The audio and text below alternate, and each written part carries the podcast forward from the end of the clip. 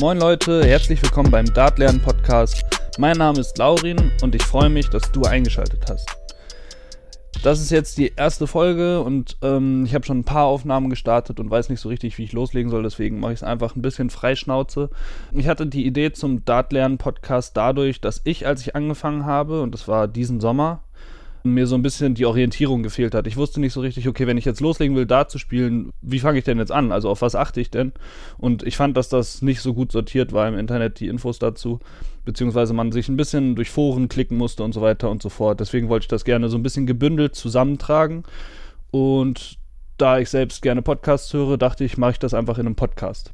Dart spielen und Podcast muss man ja zuhören, das passt vielleicht jetzt erstmal nicht so ganz zusammen, aber ich finde, dass das äh, schon Sinn macht, weil ich mit der Zeit gelernt habe, dass je mehr Gewissheit ich über meinen Wurf habe und je sicherer ich mich damit fühle, desto leichter fällt es mir auch zu werfen. Deshalb, warum nicht erstmal die Theorie zum Wurf verstehen und das Ganze kann man dann ja mit Bildern noch untermalen, die man nachträglich nachschaut. Also ich bin ja auch nur eine Informationsquelle für euch.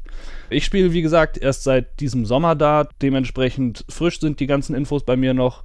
Das ist vielleicht auch ganz gut, dass das noch so ein bisschen ungefiltert ist. Es sind nur ein paar Monate verstrichen, seitdem ich meinen ersten Dart geworfen habe. Und dementsprechend präsent sind mir diese Erinnerungen auch noch. Im Gegensatz zu einem Profi oder Hobbyspieler, der halt schon seit fünf Jahren Pfeile wirft, der wird dir nicht erzählen können, wie äh, das Gefühl bei den ersten Würfen war. Davon gehe ich zumindest aus. Eine sehr häufige Aussage, die ich gelesen habe, ist, wirf einfach auf die Scheibe. Mit der Zeit kommt das von ganz alleine, dass dein Wurf richtig ist. Vermutlich stimmt das auch, aber es ist bestimmt nicht der schnellste Weg und sicher auch nicht der effizienteste. Es schleichen sich schnell Fehler ein die man dann später nur schwer los wird. Deshalb glaube ich, ein bisschen Hintergrundwissen zu haben und die Erkenntnisse, die man ja schon hat, erstmal zu lernen, ist doch viel sinnvoller. Und so viel ist das auch nicht. Das sind eine Handvoll Dinge, die man da beachten muss und ab dann kommt das Argument, wirf einfach auf die Scheibe. Und wirf einfach auf die Scheibe ist natürlich auch so lapidar dahergesagt. Man sollte sich schon Gedanken machen, was man übt, wo sind die Schwächen, vielleicht einen Trainingsplan aufstellen, zumindest gezielt Spiele raussuchen, die auch sinnvoll sind und nicht einfach nur Triple 20 werfen. So, aber da gehe ich jetzt schon viel zu sehr in die Tiefe. Das hier ist die erste Folge und ich würde mich darauf beschränken wollen, erstmal nur das Konzept vorzustellen. Das habe ich ja gerade gemacht. Wenn ihr Feedback dazu habt, dann gebt mir das sehr gerne. Feedback at dartlernen.com. Da könnt ihr mir E-Mails schreiben oder bei Instagram dart-lehrling. Da könnt ihr mir auch gerne schreiben. Diese erste Folge würde ich dann vor allem auch dafür nutzen, einmal meinen Werdegang darzulegen, in Kurzform, damit ihr so ein bisschen wisst, wo ich herkomme und wie das bei mir angefangen hat. Ich habe ähm, bestimmt als Kind auch ab und zu mal auf so eine E-Dart-Scheibe geworfen. Ich weiß zumindest, dass wir auch eine hatten. Ich fand das auch irgendwie immer spannend und faszinierend, aber ich habe nie wirklich angefangen, häufiger Dart zu spielen vielleicht mal in der Kneipe auch einen Pfeil geworfen, aber das war alles immer nur so, ja, hm, ja, kann man machen. Und in diesem Sommer haben wir eine Dartscheibe aus der Ecke gekramt bei meinen Eltern zu Hause, die wir im Garten aufgehangen haben und dann einfach gemeinsam ein bisschen gespielt haben. Und irgendwie hat mich das in dem Moment dann doch so gecatcht, dass ich gesagt habe, okay, komm, ich kaufe mir auch eine für zu Hause, wir sind viel im Garten und dann kann ich immer so ein bisschen nebenher Pfeile werfen. Das habe ich dann gemacht, dann habe ich mir eine Dartscheibe gekauft bei einem großen Sportartikelhändler. Es war jetzt auch keine Profischeibe, nicht irgendwie Winmau Unicorn, was auch immer, 180. Und das war aber trotzdem eine Caesar Dartscheibe, die auch ganz ordentlich war. Auf der Scheibe habe ich dann angefangen zu spielen mit äh, Pfeilen, die dabei waren da habe ich dann als erstes gemerkt, so, okay, irgendwie diese Pfeile, die sind so leicht und irgendwie fühle ich mich damit nicht wohl. Ich brauche andere Pfeile. Ich habe dann ziemlich planlos bei Amazon mir ein gut bewertetes Set Pfeile gekauft, was jetzt nicht so billig aussah. Das waren, glaube ich, meine Kriterien zu dem Zeitpunkt, weil ich absolut keine Ahnung hatte und habe mir dann glücklicherweise so Tungstenpfeile, 23 Gramm waren die, glaube ich, gekauft. Das war Zufall, dass ich da irgendwie die richtigen sozusagen gewählt habe. Also es waren schon ordentliche Pfeile, mit denen kann ich auch heute noch spielen. Ich würde aber immer jedem raten, probiert die Pfeile aus. Kauft nicht einfach irgendwelche Pfeile.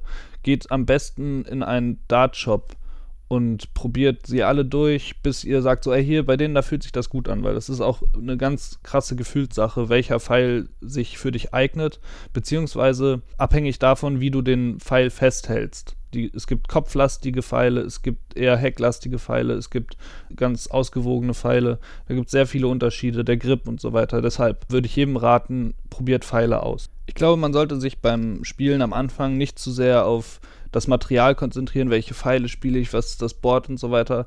So, man kann mit jedem Pfeil an den Punkt kommen, dass man relativ zuverlässig das trifft, was man treffen möchte und auch enge Grüppchen werfen kann.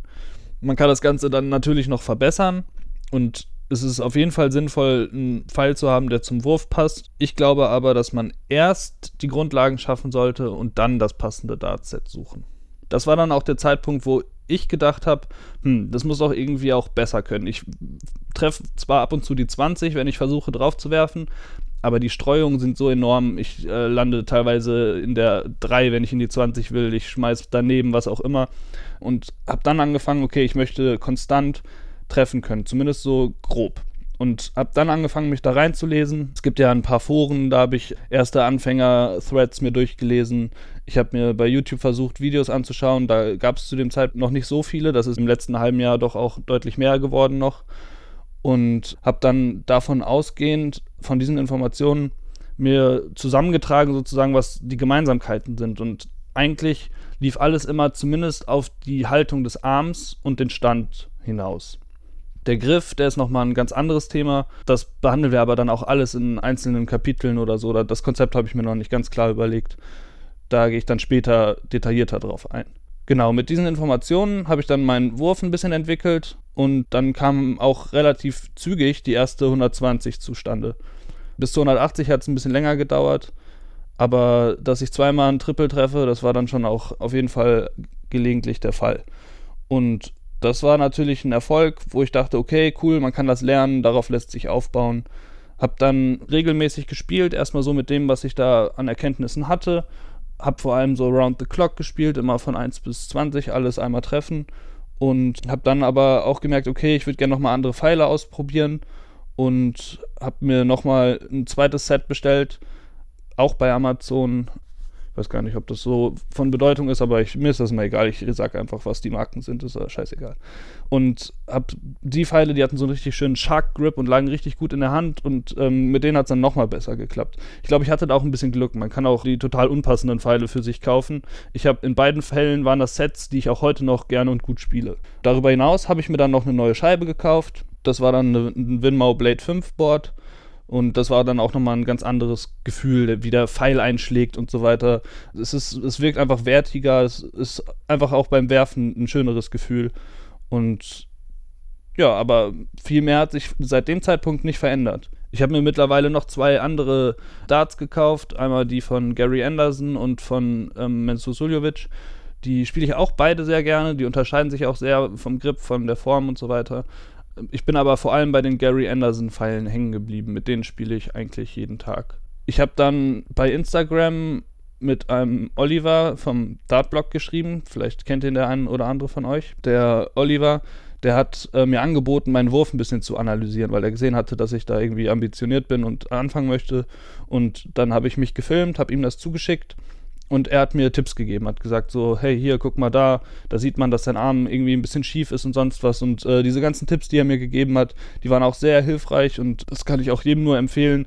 Geht in einen Verein oder fragt jemanden, der Erfahrung hat, dass er sich den Wurf von euch anschaut. Filmt euch dabei, im Bestfall guckt ihn euch vor allem erstmal selber an, weil ihr werdet sehen, wo die Fehler sind. Das erkennt man relativ schnell, wenn man die Theorie dazu verstanden hat, wie die Armhaltung sein sollte, wie die Bewegung sein sollte und so weiter und so fort. Dieses Jahr bin ich dann auch zum ersten Mal zu einem Training beim Dart Club Bielefeld gegangen und das war auf jeden Fall auch eine spannende Erfahrung. Es war erstmal vor allem von Nervosität und äh, Versagen geprägt.